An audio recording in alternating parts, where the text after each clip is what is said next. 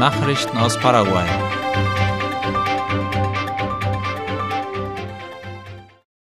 Aktivitäten des Büros der First Lady kamen mehr als einer Million Menschen zugute. Über eine Million Menschen haben von den Programmen und Projekten profitiert, die vom Büro der First Lady gefördert wurden, informiert die staatliche Nachrichtenagentur IP Paraguay. Die Initiativen waren auf den Nationalen Entwicklungsplan 2030 und den Zielen für nachhaltige Entwicklung der Vereinten Nationen ausgerichtet. Silvana Abdos Arbeit konzentrierte sich auf vier Hauptbereiche Kinder, wirtschaftliche und soziale Befähigung von Frauen, kreative und kulturelle Unternehmen sowie Freiwilligenarbeit. Amtsübergabe im Senat Heute hat laut La Nation in der Senatorenkammer der neue Verwaltungsrat sein Amt für den Zeitraum 2023 bis 2024 angetreten. Senatsvorsitzender ist Silvio Ovelar und die Vizevorsitzenden sind Arnaldo Samaniego und Hermelinda Alvarenga.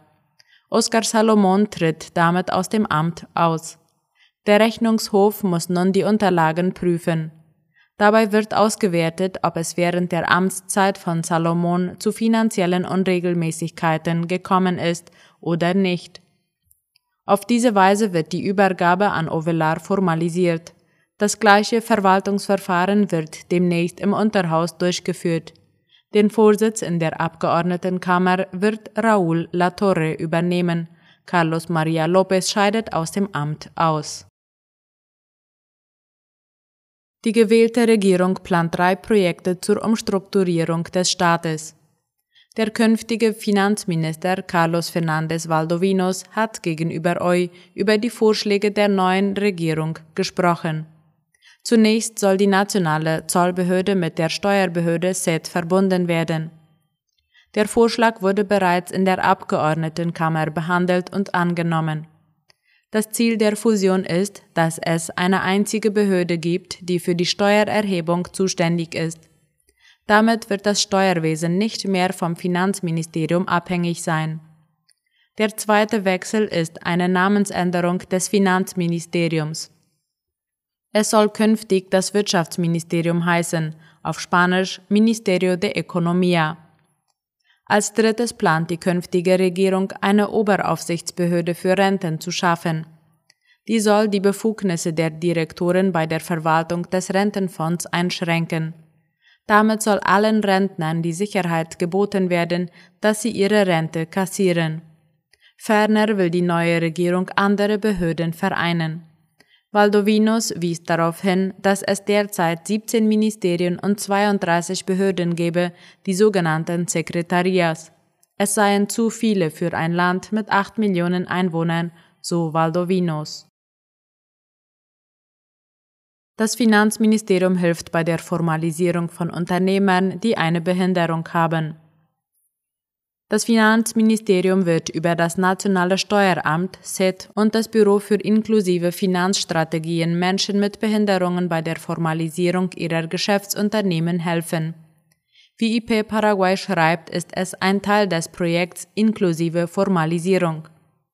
Ein erstes Treffen fand zwischen Vertretern der Saraki Stiftung und Beamten des Wirtschaftsresorts statt, bei dem sie den Umfang des Projekts erörterten. Dabei wurde vereinbart, eine erste Schulung über Finanz- und Steuererziehung für Beraterteam zu veranstalten.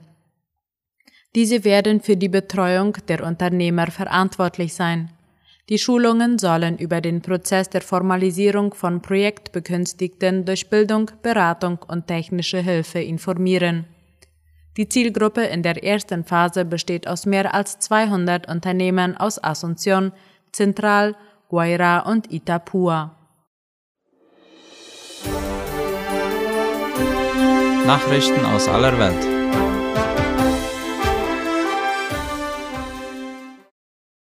Im Getreidedeal erwägt die EU ein Zugeständnis an Russland. Um Russland zur Verlängerung des Getreideabkommens mit der Ukraine zu bewegen, wird in der EU über mögliche Zugeständnisse nachgedacht. Idee ist es, nach Angaben von Diplomaten der russischen Landwirtschaftsbank anzubieten, eine Umgehung von EU-Sanktionen zu tolerieren, wie der ORF meldet. Die Bank könnte eine Tochtergesellschaft gründen, um für die Abwicklung bestimmter Zahlungen wieder das internationale Finanz- Kommunikationsnetzwerk SWIFT nutzen zu können. Der Bank selbst ist das derzeit wegen Sanktionen wegen des russischen Angriffs gegen die Ukraine nicht erlaubt. Hintergrund der Überlegungen sind Drohungen Russlands, das Abkommen zum Export ukrainischen Getreides über das Schwarze Meer Mitte des Monats auslaufen zu lassen. Die Regierung begründet sie mit angeblichen Beschränkungen für russische Agrar- und Düngemittelexporte, deren Lockerung sie im Gegenzug für die Ausfuhr ukrainischen Getreides erwartet. Argentinien will Anpassung von Mercosur-Abkommen. Darüber schreibt der ORF.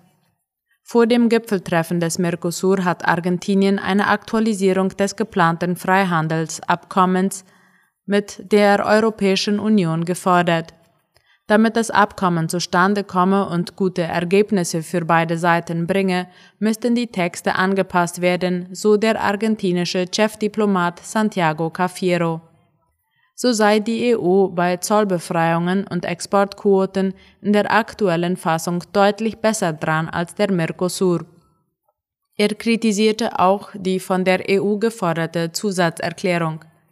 Der Text konzentriere sich einseitig auf den Umweltschutz, ohne die wirtschaftliche und soziale Entwicklung zu berücksichtigen, so Cafiero. Die Indigenen Brasiliens sehen im Handelsabkommen zwischen der EU und dem Mercosur eine Bedrohung.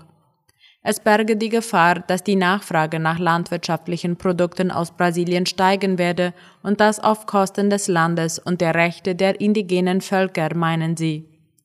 Man sei gegen dieses Abkommen, so die Organisation indigener Gemeinschaften APIB laut Latina Press. APIB ist die größte brasilianische Dachorganisation für indigene Völker und will ihre Vorschläge zur vorherigen Zustimmung und zu den territorialen Rechten der indigenen Völker einbringen. Von der Organisation wird befürchtet, dass eine Eingrenzung der Abholzung nicht den Schutz der indigenen Gebiete beinhaltet. Proteste auf Flughafen von Tel Aviv gegen Justizreform. In Israel haben heute Gegner der Justizreform auf dem Flughafen Ben Gurion bei Tel Aviv demonstriert. Nach Angaben der Organisatoren kamen tausende Menschen zu der Kundgebung. Auch in anderen Städten des Landes waren Protestaktionen geplant, wie der ORF schreibt. In der Küstenstadt Haifa hatten in der Früh Hunderte zeitweise den Hafen blockiert.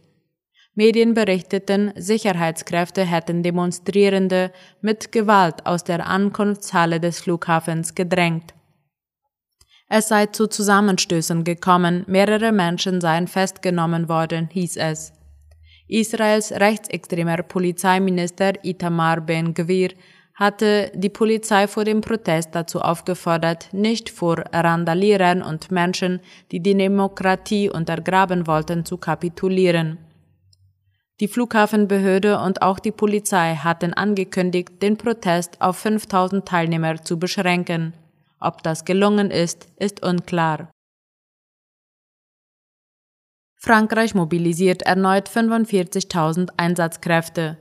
Frankreich mobilisiert in der kommenden Nacht wieder tausende Polizisten, um bei befürchteten Unruhen einzuschreiten, wie der österreichische Rundfunk meldet.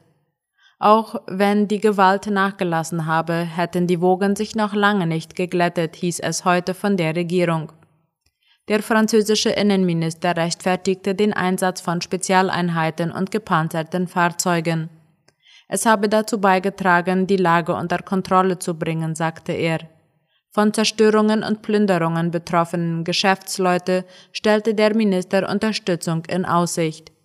Verschiedene französische Städte und Regionen kündigten unbürokratische Hilfsfonds an, um Kaufleuten zu helfen. Chinas Autobauer werden Exportweltmeister. Das hat der Alix-Branchenexperte Fabian Piontek heute laut der Deutschen Welle gesagt.